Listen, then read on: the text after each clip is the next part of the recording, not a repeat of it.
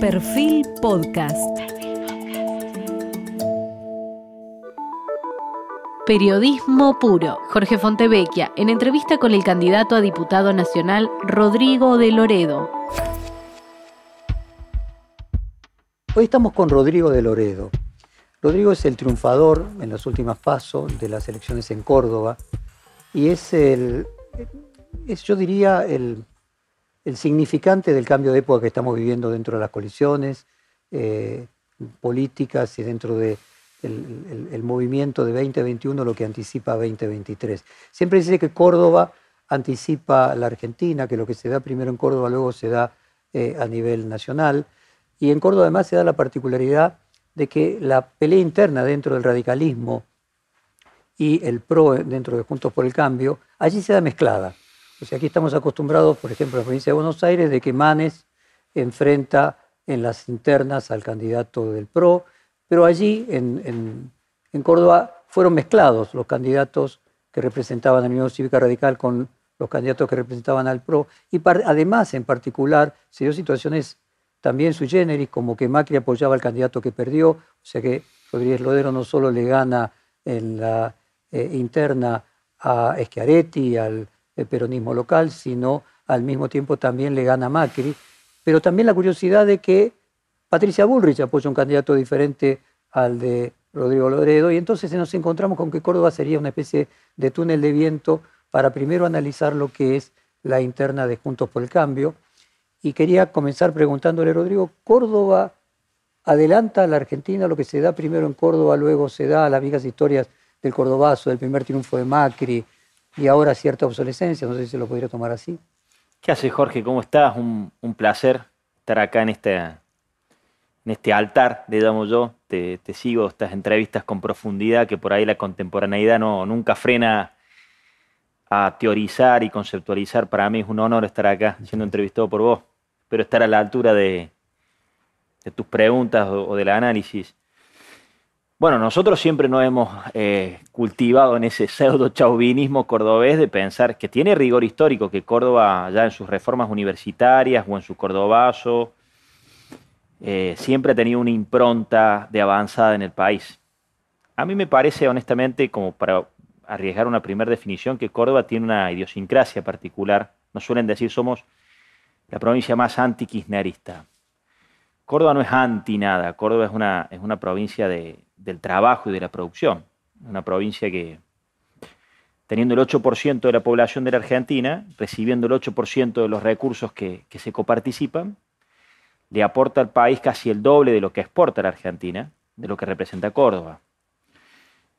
Le damos a la Argentina casi el 18% de los egresados universitarios, hijos de nuestras casas de estudio en la provincia. Le damos a Córdoba el 30% de, de la producción láctea, el 30% de la producción granaria, el 30% de la producción manufacturera. Entonces, Córdoba tiene una, idiosincrasia productiva, educativa, eh, de trabajo, y me parece que cada vez que tiene, está en el concierto de un país que aplica eh, políticas distintas, Córdoba es reaccionaria. Entonces, Córdoba hace tiempo viene pegando un grito anticipatorio, si es tu pregunta, al modelo K. Que el modelo K es un modelo que me gusta decir a mí, es hijo de una provincia que administró y que le fue bien electoralmente, aunque no le fue bien en, términos de desarrollo social, que es una de las provincias más ricas, más grandes y menos pobladas que Santa Cruz. El modelo fue extractivista. Sacaron recursos del mar, sacaron petróleo y su población económicamente activa es principalmente empleo público. Y Córdoba es la contracara de esa fotografía del país. Córdoba es una provincia donde el sector privado es fuerte, donde su sur-sureste es un sureste desarrollado con poblaciones equidistantes y productivas. Entonces, yo no sé si es el rostro adelantado, pero es una provincia que se resiste a un proceso de decadencia que tiene el país. Este es un país que hace 70 años gasta más de lo que produce y eh, Córdoba es una provincia que produce más de lo que recibe. A Rodrigo, sí podríamos decir de que a nivel del peronismo, eh, sí es el peronismo más antikirchnerista de todo el país, no solamente a nivel de la provincia, que también se da otro caso allí en particular. Lo tenemos a Schiaretti diciéndolo de manera directa y planteando la posibilidad de que Córdoba lidere eh, una- un renacimiento de un peronismo federal no kirchnerista? Bueno, eh, es más hijo de la especulación que de, un- de una diferencia genuina. Para nosotros, la postura de, de Unión por Córdoba actualmente, Hacemos por Córdoba, es una sobreactuación de antikirchnerismo, eh, incoherente con su pasado reciente y su pasado más prolongado en el tiempo. Ellos han integrado gobiernos, han acordado cuestiones, han tenido una actitud más bien especulativa y zigzagueante con el, con el modelo nacional. No, Me pero parece hecho- que el peronismo de Córdoba, Jorge, se ayorna a la realidad cordobesa, eso, que pero, es distinto. Pero, pero el hecho, pero el y hecho de y el que se- secreto de Hacemos por Córdoba fue ocultar los atributos partidocráticos del peronismo.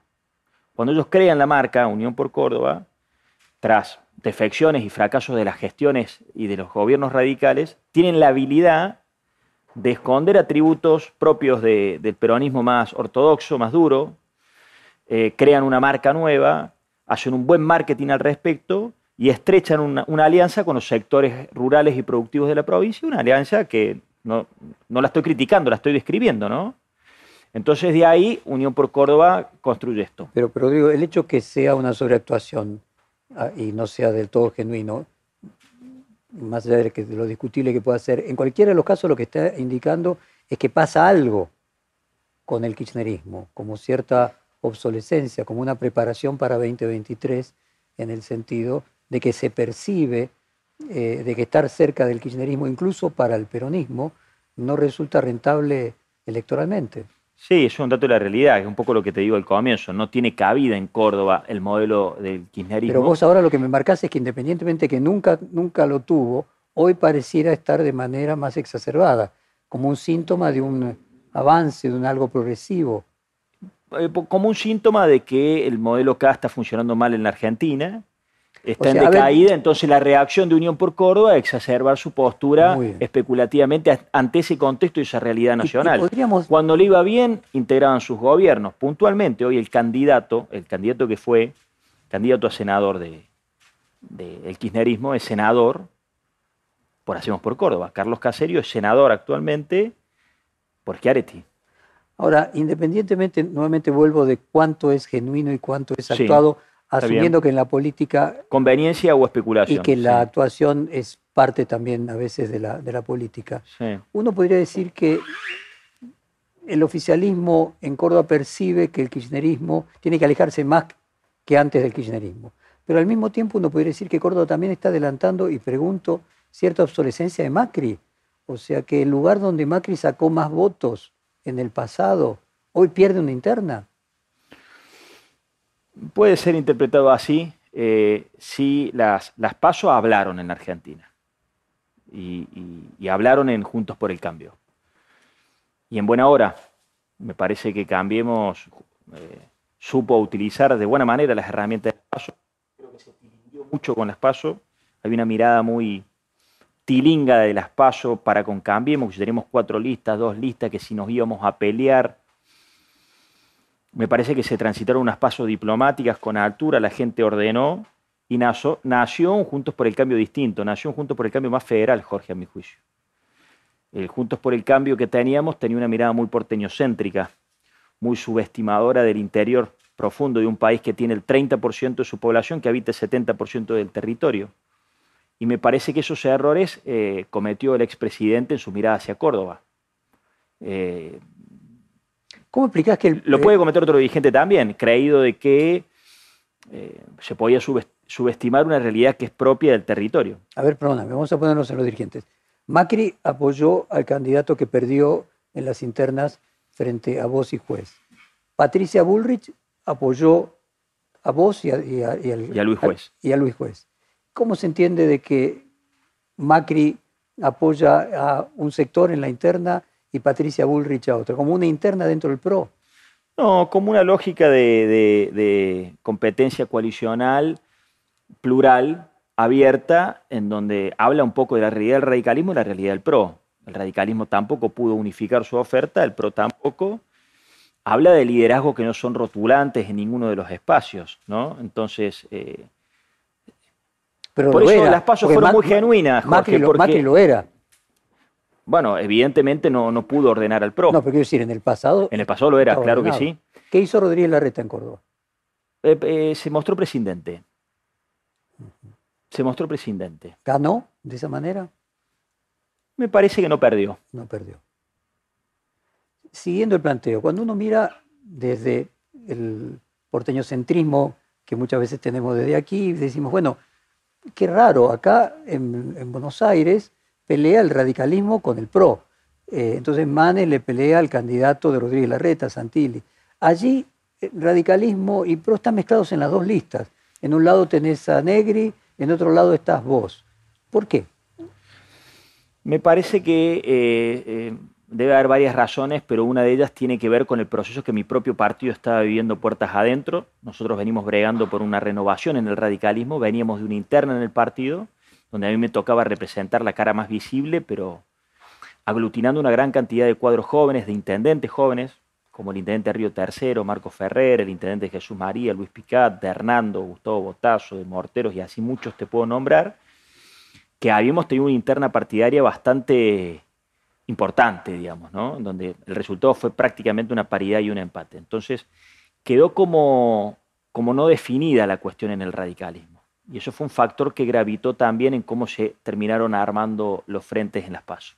Podríamos decir que hay Córdoba atrasa, así que con muchos lugares adelanta, en otros atrasa, que lo que se está dando en Buenos Aires, fundamentalmente a partir de la emergencia de, de Manes, es que el radicalismo se le planta a, al PRO y le compite de igual a igual y le reclama... No, nunca, nunca vas a escuchar de mí decir que Córdoba atrasa. No, a todo lo contrario, me parece que Córdoba eh, contribuyó fuertemente a que el radicalismo empiece a cambiar. Yo fui muy crítico de mi partido en una lógica quejosa que tenía en la coalición de Cambiemos. El radicalismo ve- venía de la crítica permanente, de la queja permanente de que éramos furgón de cola de la conducción del PRO en la coalición de Cambiemos. Pero abordaba el problema desde un lugar especulativo, quejoso, desde un lugar de confort, desde un lugar parlamentario, y me parece que empieza a emerger un radicalismo con dirigentes competitivos que tienen vocación de poder, que quieren ganar elecciones, que intentan representar agendas contemporáneas. Entonces me parece una discusión mucho más madura, que las coaliciones tengan sus representantes eh, a través de un mecanismo virtuoso. El radicalismo, el radicalismo vivía de lo que fue, yo lo digo con, con- con un radical hasta los huesos como soy, pero no te alcanza con el hecho de contar los 130 años que tenemos o la cantidad de comité que tenemos en cada uno de los pueblos de la Argentina, si no están abiertos, si no están oxigenados, si no representan nuevas agendas. Y la verdad que mi partido, que es el más viejo de los partidos institu- eh, de la institucionalidad argentina, que en este contexto sea una de las pocas expresiones que esté yendo caras nuevas, nombres nuevos e ideas nuevas en un momento de crisis tan grande, a mí me llena de esperanza, porque Martín Lustó, Facundo Manes, Martín Tetaz, el proceso nuestro en Córdoba, creo que son contribuciones para, para la coalición de Cambiemos y para la política. Cuando yo digo que atrasa, a ver, mi pregunta es, ¿te imaginas en No nos pelees, Jorge, 2023? los cordobeses, te imaginas, nos peleamos con, con Macri, con Negri. No, para con- nada, para nada. Pero cuando digo que atrasa en este punto, me pregunto, ¿vos crees que en las elecciones de 2023 eh, la competencia interna va a ser entre radicalismo y pro y no radicalismo y pro mezclados en dos listas? Sería bueno que sea eh, radicalismo pro. Y sería bueno que el radicalismo tenga una vertebración en todo el país, fuerte, competitiva y que discutamos de par a par. Y nosotros vamos a procurar, no no desde un lugar infantil o adolescente o universitario, vamos a procurar conducir la coalición de cambio. A ver, analicemos ese 2023, imaginémonos, coloquémonos allí. Claramente lo Está que, fácil en la Argentina, ¿no? lo que aparece, y a veces puede ser lo que resulta más complejo, eh, más fácil encontrarle una- un elemento ordenador. Empecemos entonces por el pasado. El elemento ordenador fue en el 2002, se produce una crisis, un Big Bang, y surgen dos sectores, uno como constitutivo y el otro como reactivo. El constitutivo es el kirchnerismo eh, y el reactivo al kirchnerismo es Macri y luego lo que se hace alrededor de Cambiemos. Eso ha construido la polarización que hoy está en su, podríamos decir, eh, grado más, eh, me- me- yo diría, Floreciente, hiperbólico, más que Sí, floreciente hiperbólico. inclusive. Que puede ser el- Patológico este el, término. el- el proceso previo a, a que a lo mejor comience a desinflarse.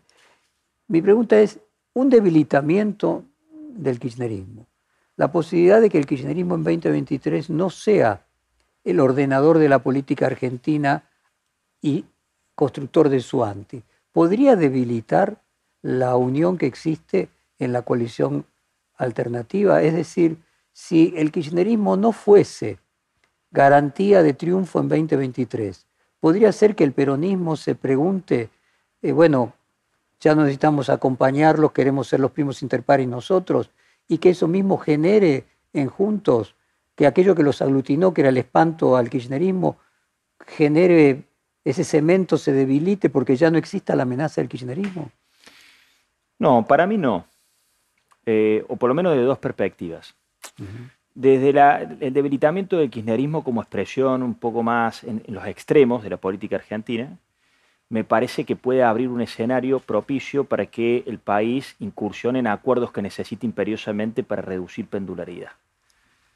Tenemos un inconveniente y esto no es una mirada excluyente. Yo lo escucho a Horacio Rodríguez Larreta hablar de un acuerdo del 70% y no es porque uno considere que con un 30% no, no hay voluntad de diálogo o de consenso, sino que hay una expresión política que es el kirchnerismo, que como ya lo definió su, gran teórico que fue Laclau, eh, el populismo necesita de la construcción de la enemistad, fabricar un, un límite entre pueblo y antipueblo, entonces...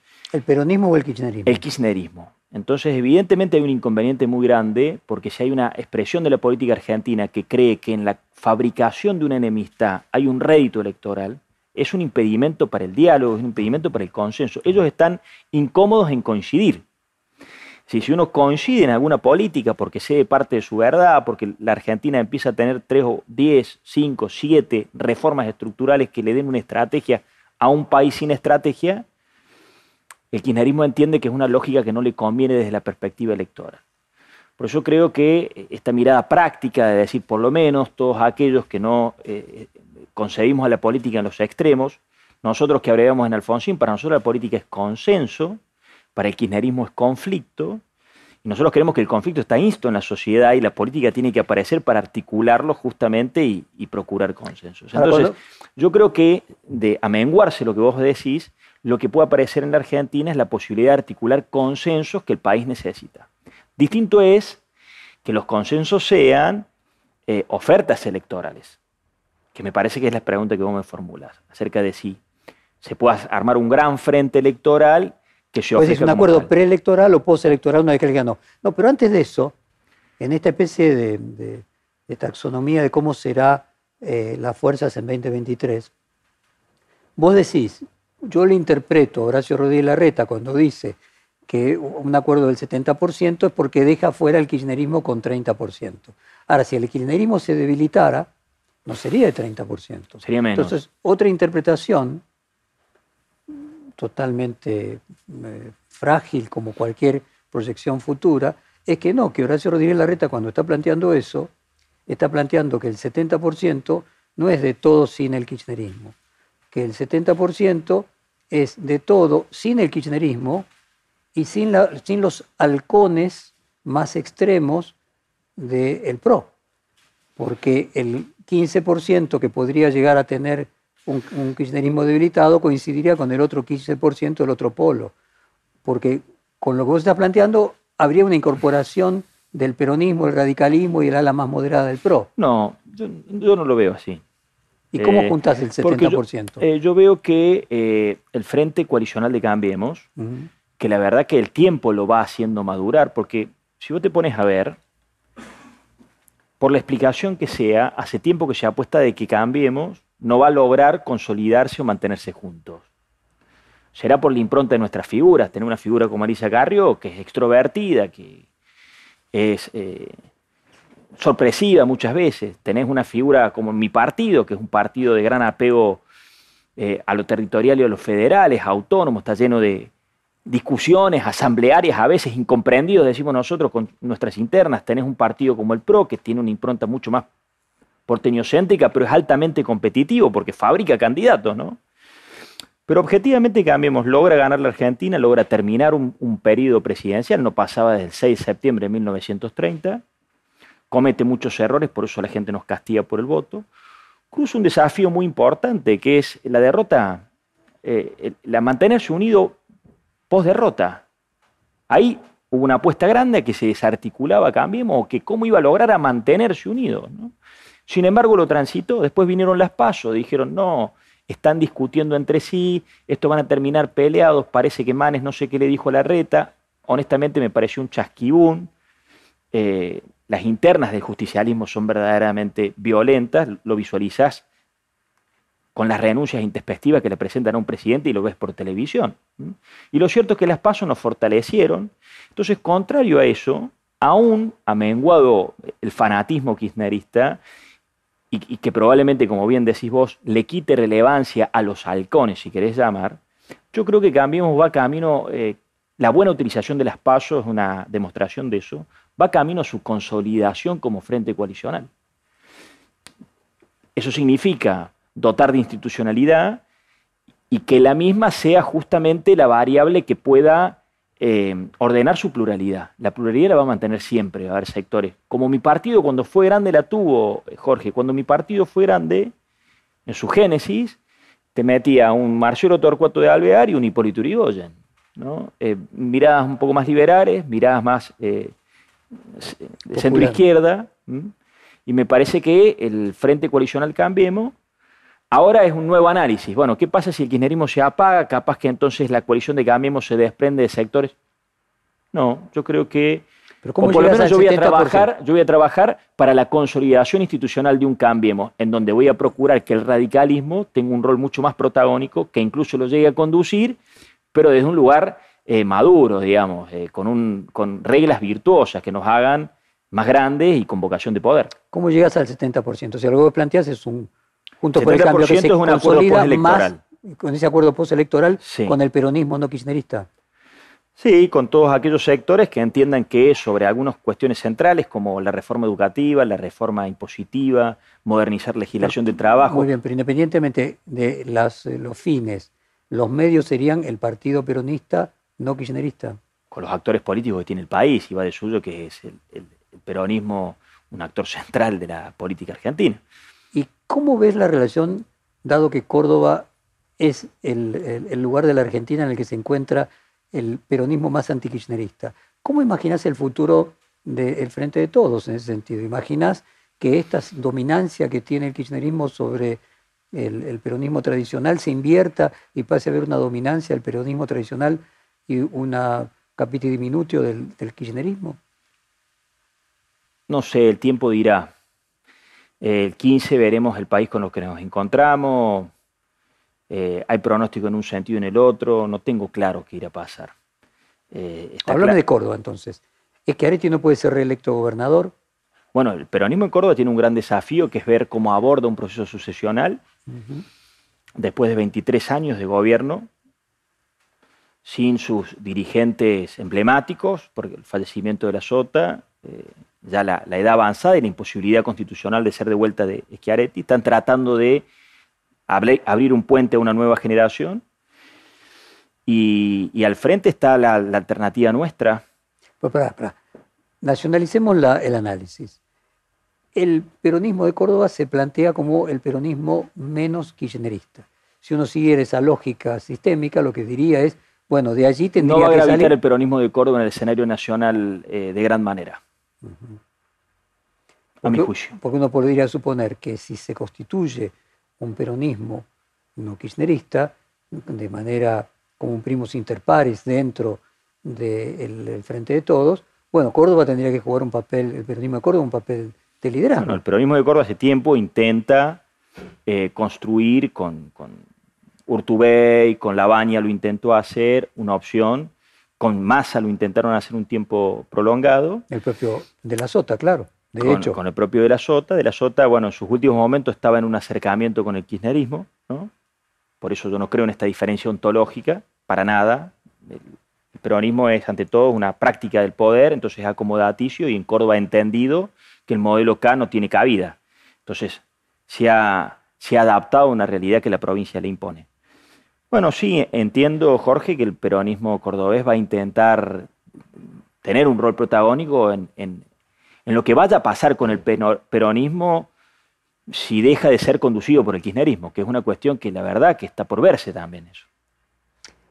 ¿Y no se le crea una oportunidad al radicalismo ahí para después, como vos mencionabas, 23 años de una continuidad de un gobierno? El radicalismo va a procurar gobernar la provincia de Córdoba. De eso no hay duda. Entonces, explicarle a una audiencia no cordobesa, bueno, ¿cómo se constituye eso? O sea, juez por un lado tampoco es radical. Eh, entonces, ¿cómo sería? ¿Cómo, ¿Cómo te imaginas 2023? Bueno, lo que pasa es que todo parte de, comprender que los frentes coalicionales llegaron para quedarse en las democracias modernas, nos dan previsibilidad, son muy útiles para la Argentina, que se haya ordenado el sistema así, y después las reglas de juego de las coaliciones son las que ordenan la pluralidad. En Córdoba tenemos una tarea pendiente todavía, que es darle más. Si, te digo que el desafío es seguir tallando la institucionalidad de Cambiemos Nacional, que ya ha sorteado muchos obstáculos, que se ha sostenido, que creo que se ha fortalecido, que creo que las pasos han eh, mejorado a Cambiemos, lo han hecho más federal, menos porteño-céntrico. Bueno, toda esa tarea, todo ese andar que ha tenido nacionalmente y que todavía vienen desafíos futuros, va a tener que empezar a emprenderlo en Córdoba.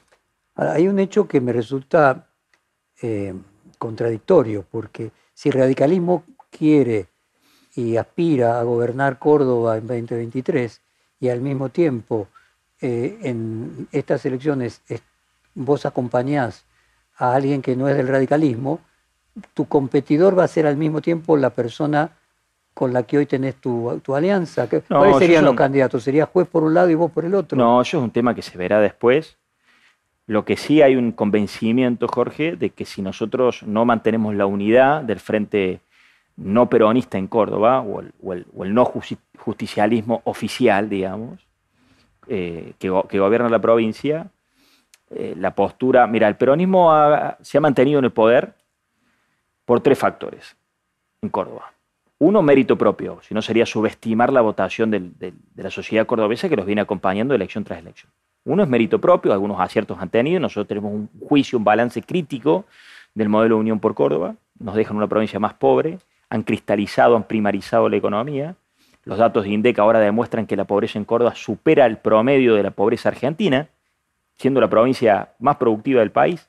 Entonces, la verdad que tenemos una mirada muy crítica de Unión por Córdoba. Dicho esto, no hay que ser obtuso, aciertos han tenido y la gente medianamente los ha valorado como tales. Primer factor. Segundo factor, la oposición no ha sabido construir una, alternativa. La gente vota una esperanza. ¿Cuál es la alternativa? ¿Cómo le hemos contado nosotros los cordobeses que podrían vivir mejor con nosotros? ¿Cuál es nuestra red? Córdoba es una provincia muy cara. Hoy está en el récord de la presión impositiva. ¿Qué alternativa le hemos construido? Pero hay un tercer factor, que es el determinante. Voy a tu pregunta. El tercer factor es que nos hemos dividido. Si vos recorres las elecciones de Unión por Córdoba, en casi todas, el frente opositor estuvo dividido por la mitad. Lo tuvo en el 2007, lo tuvo en el 2011, en el 2007 Luis Juez pierde por centésimas en una polémica elección.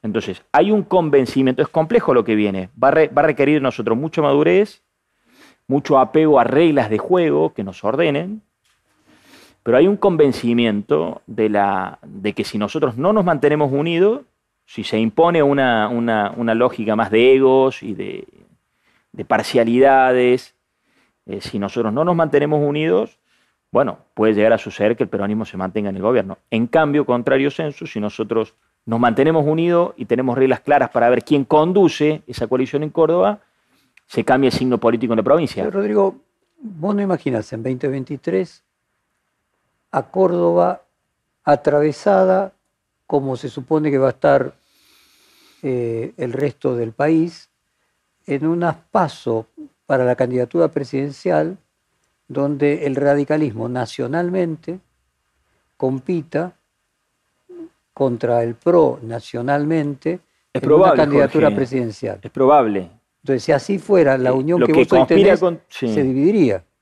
Es probable. Lo que conspira contra eso es que Córdoba tiene una, una reforma política pendiente. El peronismo ha menguado institucionalmente ha debilitado institucionalmente la democracia cordobesa o no la ha puesto a la vanguardia. Tenemos boleta única, pero no tenemos ni balotage ni paso. De manera que la paso nacional que vaya a haber O sea, para compartir con una audiencia no solamente cordobesa, las pasos que hubo recientemente y las que habría en 2023 son para la votación nacional. Nacional. No habría paso para el gobernador. Provincial. Si no, sí había un razonamiento más lineal. De cualquier forma, me parece que va a ser difícil. De todas formas, si, adelante de la- todas formas, si en el 2023 tenemos un radicalismo en un aspaso, que para mí sería muy sano, que el radicalismo le compita al PRO en un aspaso con un candidato a presidente, y yo voy a trabajar para eso. Si nosotros tenemos un radicalismo que quiere, con candidatos competitivos, que la gente quiera votar, dispuesto a disputarle a. para que además nazca una. disputarle al PRO. disputar- disputarle al PRO, y bueno, sería lógico y conveniente que el radicalismo tenga su expresión eh, en la gobernación de- del radicalismo. Hay un tema generacional también. eh, en una serie de reportajes anteriores se mencionaba que muchos intendentes muy jóvenes de Córdoba, una cantidad significativa, estaban detrás de tu candidatura y no de la que podríamos decir que inicialmente la que se suponía que iba a ganar, que era la de Mario Negri.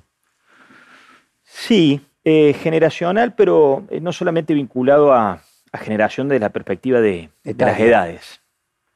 Mira, eh, vos sabés que yo estuve a cargo de ARSAT, eh, que es la empresa de mayor sofisticación tecnológica de la Argentina, y, y la verdad, apasionado por esos temas, todo lo que uno venía viendo que el impacto tecnológico generaba en la cultura, en realidad en la relación de el tiempo, el lugar y las personas, tiempo, lugar y personas vinculado a trabajo, educación, relaciones interpersonales e, e información, todo lo que uno sabía que se venía sucediendo, que iba a pasar con los nuevos empleos, con las nuevas realidades, la pandemia lo aceleró de forma...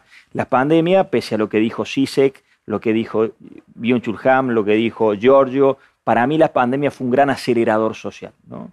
Y todo lo que veníamos viviendo lo trajo para acá de una forma brutal. Entonces, definitivamente estamos ante un nuevo mundo que ya no va a volver. Y en ese nuevo mundo lo que necesitamos son cabezas contemporáneas. Entonces, me parece que sí hay un proceso de renovación que no solamente es etario, sino de ideas. Nuevas caras, nuevos nombres, pero nuevas ideas. ¿Mm? Eh, vos sabés que yo hago propio este discurso de que Argentina necesita un plan de infraestructura tecnológica, ¿no? Para que tengamos un acceso a Internet, condiciones de calidad, velocidad, precio, igualdad de acceso en el territorio. Y debo reconocer que cuando digo esto, hay muchos dirigentes de mi propia coalición o de otras que creen que el acceso a Internet todavía es un, un bien suntuario, digamos. ¿no? Entonces, creo que el país necesita eh, dirigentes con cabezas contemporáneas e ideas más actuales. Sí, Pero llévalo, Y eso se traduce, sé que, que por ahí la idea es hablar más de, de la lógica de- nacional. Sí, y de la, y de la pelea política, Cornejo pero dijo- nosotros venimos representando una gran cantidad de dirigentes jóvenes que tienen una concepción mucho más contemporánea de la realidad. No es porque es una renovación del radicalismo, porque tienen 10 años menos. No, no está claro. Las personas que tienen una edad diferente tienen una perspectiva diferente. O No una predisposición para. No, no es, no es Sí. simplemente que tengan una eh, cantidad de números en el DNI más alta. A, a lo que voy es a lo siguiente. Cornejo, después eh, de las primeras elecciones de las PASO, dice, hay un nuevo líder radical, que sos vos. O sea, hay algo que sucedió en el radicalismo que es generacional. Bueno, mi partido lo que sí tiene que madurar también es, eh, dejar de ser un partido ensimismado. Entonces, aprender que de afuera también se ordena, ¿no? Eh, por ahí nos- el radicalismo ha pecado de ese vicio. Por eso es el, el cambio que se está produciendo. Y por eso creo que el radicalismo está llamado a cumplir un rol más protagónico porque sale a oxigenarse y sale a reconciliarse con el electorado. Entonces aparecen dirigentes competitivos. Pero a ver- la elección de Manes fue sorpresiva. Pero- Lustó es un dirigente que lo quieren votar en la ciudad de Ro- Buenos Rodrigo, Aires. vamos, a tratar de hacer un orden de el radicalismo desde la perspectiva nacional. Obviamente el radicalismo tiene una enorme penetración capilar en todo el territorio. Ahora, Mm. Cuando uno lo lleva a lo nacional, uno se encuentra que los líderes radicales, uno los podría ordenar alrededor de un vector que es disputarle al PRO su supremacía eh, o negociar con el PRO a mejoras a cambio de no disputarle su supremacía. Entonces, cuando uno ordena eh, el, el- el entramado radical, por lo menos en los dirigentes más importantes o más visibles a nivel nacional, claramente uno se encuentra con Gerardo Morales y con Facundo Manes, que tienen una posición competitiva con el PRO. Y uno se puede encontrar otros dirigentes, no sé, imagino que la interna de, Juntos en, Córdoba estaba marcada por eso, que decía, no, negociemos con el PRO. De hecho, creo que por eso no compitieron en Córdoba eh, PRO contra radicalismo contra PRO. O sea, ¿puedo tomar que hay una divisoria entre radicales que están más dispuestos a disputarle al PRO eh, su posición dominante? Eh, no. Para mí la divisoria es radicales que están dispuestos con actitud a disputar espacios de poder y conducir los mismos y obtener lugares eh, de gestión en el Estado. Pero es lo mismo, porque si Es no- una forma de decir lo mismo, pero conforme la realidad de los distritos puede variar, se puede mezclar. ¿Mm? Pero me parece que ese es el- esa es la línea divisoria. Porque probablemente el tener esa vocación por, por gobernar y dejar de ser un partido testimonial. Sí, un partido, lo digo con mucho respeto, porque esa era mi discusión en Córdoba. Eh, hay, hay provincias que por determinada idiosincrasia cultural pedirle al radicalismo que sea un partido con vocación de poder es una tarea muy compleja. Pero mira Jujuy. Mirá Bueno, Jujuy. salvo Jujuy. Mirá Jujuy. Bueno, Bueno, Jujuy. uno podría decir que Jujuy. Pero en mi caso era como el otro uno- extremo. Córdoba ha sido cantera de cuadros de políticas públicas y de cuadros de gobierno. Ahí. Uno de los radicales más, eh, uno de los radicalismos más de gobierno que ha tenido la historia del radicalismo argentino es el radicalismo cordobés. Por Entonces, eso mismo, entonces te digo, en el caso de Jujuy, que uno lo podría colocar dentro de esos territorios que vos decís que es más difícil, que el peronismo tiene o ha tenido naturalmente mayor facilidad para eh, ganar las elecciones, se encuentra el gobernador que es más confrontativo con el liderazgo del PRO. sí. Eh, entonces, me parece que a lo mejor... Nadie va a discutir la vocación de, de liderar y de empoderar al radicalismo y de, y de gestión y de poder que tiene Gerardo. Y ahora se le agrega además Facundo Manes, un candidato de enorme popularidad eh, que ha demostrado sacar el 40% de los que es una de votos. las mejores noticias que hemos recibido como espacio político en el país. ¿Pero no te Y eso se le suma a Martín Lustó, que pegó en el palo en el gobierno de la ciudad y que sigue trabajando y que, bueno, nosotros vamos a trabajar para que sea el jefe de gobierno de la ciudad de Buenos Aires. Y se le suma un radicalismo mendocino que además por su idiosincrasia, que no pueden ser reelectos, son una fábrica de...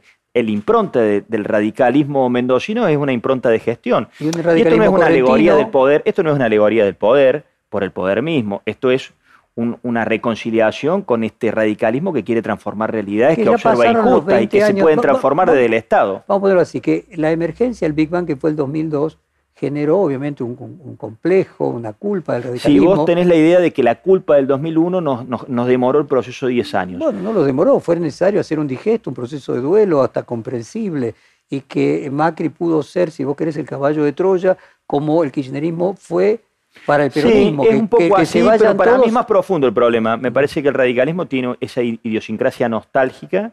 Yo siempre hago una apelación, terminemos, somos autocríticos, ya está, terminemos, tenemos al frente una máquina de matar. Al peronismo lo une o la plata o el poder, y nunca se hacen cargo de absolutamente nada. Entonces, como, como alternativa política en el país, uno tiene que tener una cuestión actitudinal de ir más hacia adelante y hacia el futuro. Rodrigo, Eh, yo te, res- taxonomía te que vos- resumo ese punto que vos decís. Para mí, el, la- el vector del radicalismo, por más que se cruce, porque vos como yo somos enemigos de lo simple y sabemos que las realidades son complejas, el vector es esa actitud del radicalismo de querer des- salir de un partido que está observando los errores de los otros, asumir el rol de cometer los propios y conducir.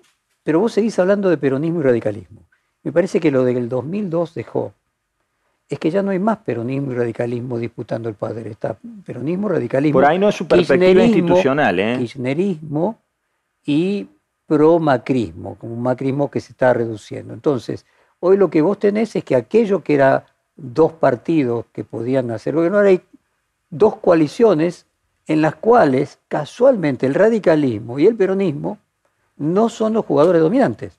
El jugador dominante en la del gobierno nacional es el kirchnerismo y el jugador dominante en Juntos ha venido siendo el PRO.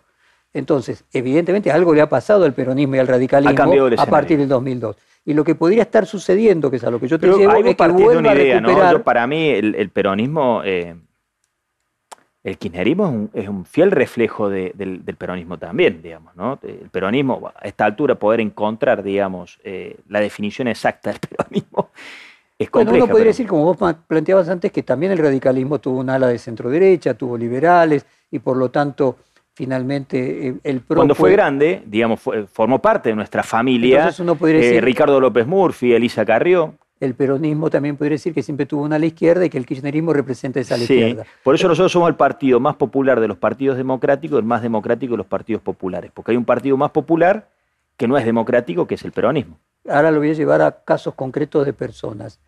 Eh, si Macri ya fue y si Cristina Kirchner ya fue. Si estamos frente a una obsolescencia de las dos figuras centrales que han ocupado la polarización en la Argentina, Mauricio Macri y Cristina Kirchner.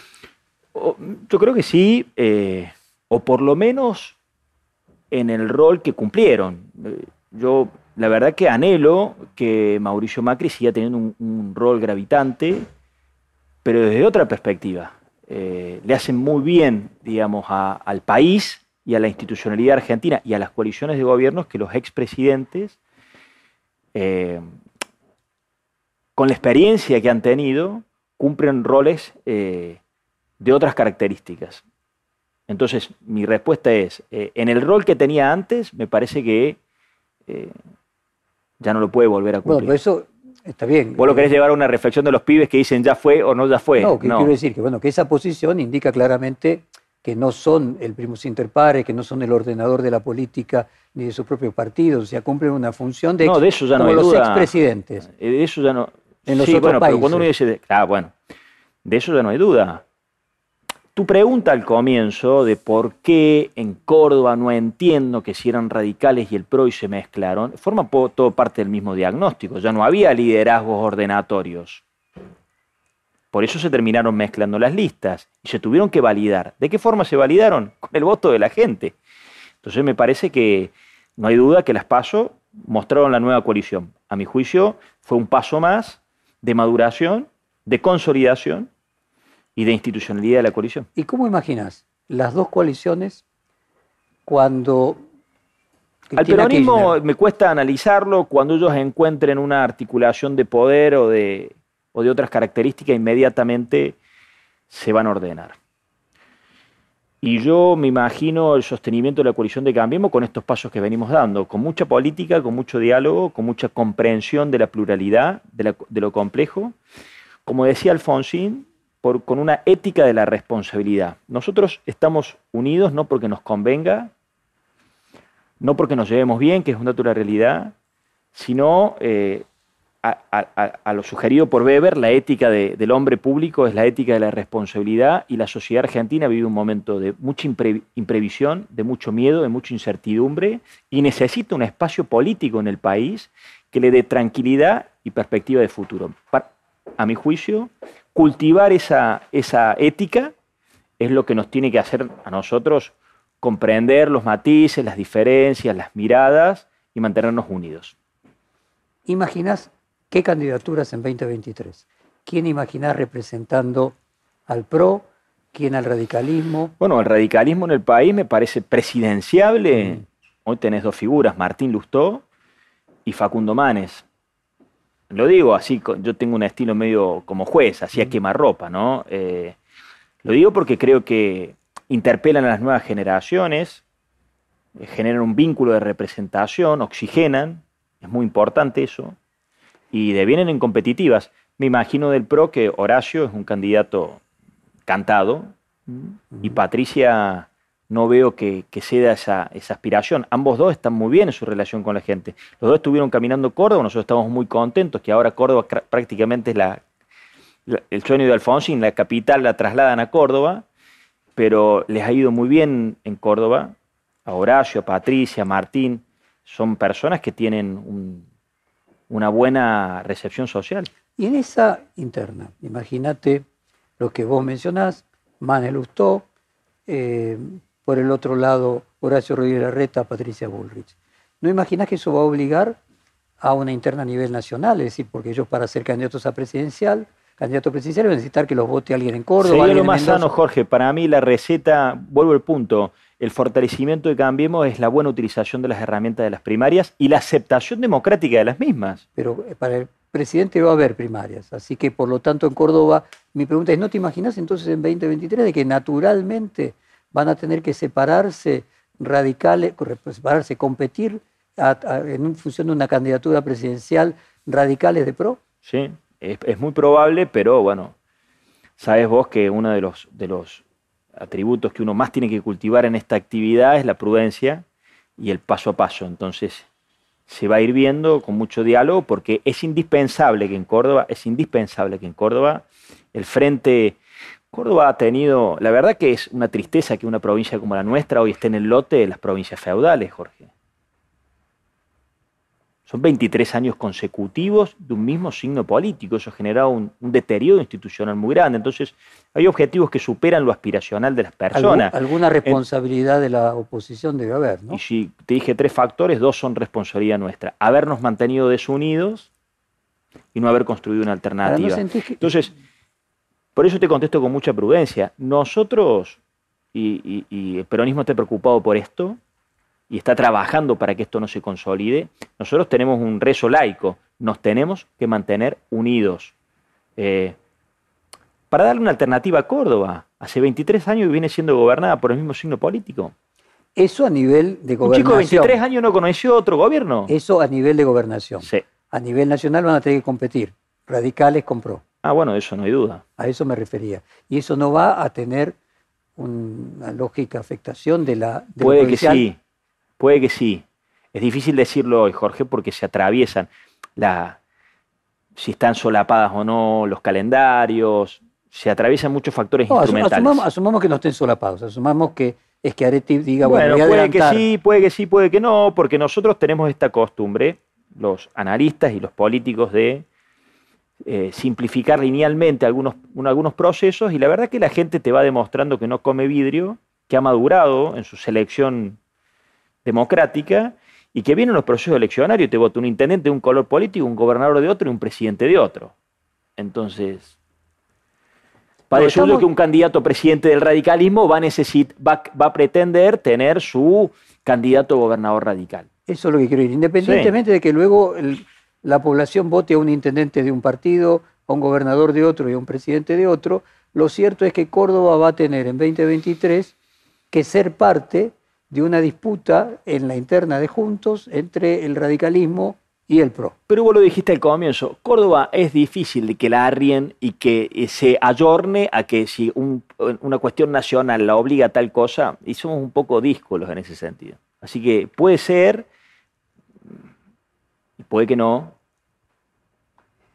Eh, y déjame imaginar ahora tu análisis del futuro del peronismo de hmm. Córdoba. Eh, Vos hablabas de los 23 años, en realidad ahí hubo un hecho fatal que es el fallecimiento, el accidente de la Sota. Los 23 años también casi coinciden con el Big Bang del 2001-2002. De la Sota comienza un par de años antes. Sí, en 99. Exactamente.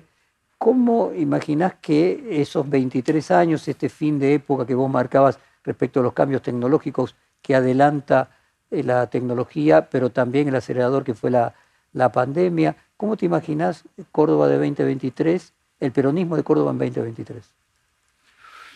Eh, bueno, la figura del gobernador Schiaretti va a intentar, digamos, gravitar en el escenario nacional. Es un dirigente político de los más relevantes de la política argentina y que además tiene, tiene, prestigio en la provincia todavía muy elevado. ¿no? Podríamos hacer una comparación de que el gobernador exitoso eh, de dos periodos que tiene el radicalismo eh, es Gerardo Morales y que su equivalente exitoso de dos periodos que tiene el peronismo es Schiaretti. Tiene tres periodos Schiaretti. Además. Además de haber sido ministro de, Gobierno, de Economía. Sí, sí, de haber alternado. Pero ponele, tiene los, podés compararlo con los últimos dos de Morales. Es mucho mejor Gerardo para mí. Pero independientemente de eso, ellos dos los ves viniendo a Buenos Aires en el caso de Gerardo, a competir, Gerardo Morales, por la presidencia del Partido Radical. Sí, más claro el rol de, Gerardo, que siempre ha sido un hombre, eh, si bien la segunda etapa de Gerardo fue ser gobernador de Jujuy, pero era un hombre que ya tallaba en la realidad del radicalismo nacional, digamos. Había sido candidato a vicepresidente eh, junto con, la Baña, Había ocupado puestos importantes en Lo que visualizamos en Córdoba, que el gobernador Schiaretti quiere, digamos, incidir, y es legítimo que así sea, y pergaminos no le faltan, digamos. Eh, pero le puede pasar también lo que incidir, eh, podríamos decir, venir a Buenos Aires y pasar a una escala nacional. Sí, le puede pasar lo, mismo, que le pasó a la inversa a quienes desde Buenos Aires pensaban que los votos cordobeses se iban para un lado o para el otro, ¿no? No sé si me explico lo que te quiero decir. Córdoba te vota a un escenario nacional y después lo ha acompañado Schiaretti en la provincia. No es que va a ir para donde Schiaretti quiera cuando ese capital político se lleve a un escenario nacional.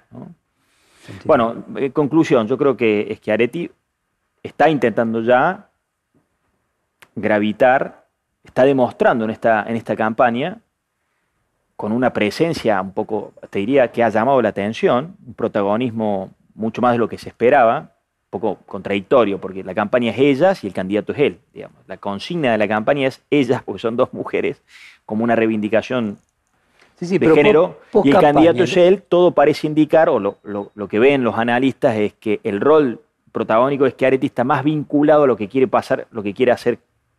Es que Areti quiere hablar de lo mismo que yo quiero hablar como 2023, no 2021. Sí. O sea, vos lo ves a Schiaretti también hacia 2023 como siendo un jugador a nivel nacional y no tengo dudas. con la pretensión de ordenar el peronismo no kirchnerista. Exactamente. Y que estas declaraciones que viene haciendo últimamente respecto de sobreactuar eh, el antikirchnerismo se vincula con eso. Sí. ¿Y crees que va a tener éxito el peronismo en volver a ser el primus inter pares dentro de la coalición con el kirchnerismo y reducir al kirchnerismo a un ala de izquierda, pero no el de la posición dominante dentro del frente de todos.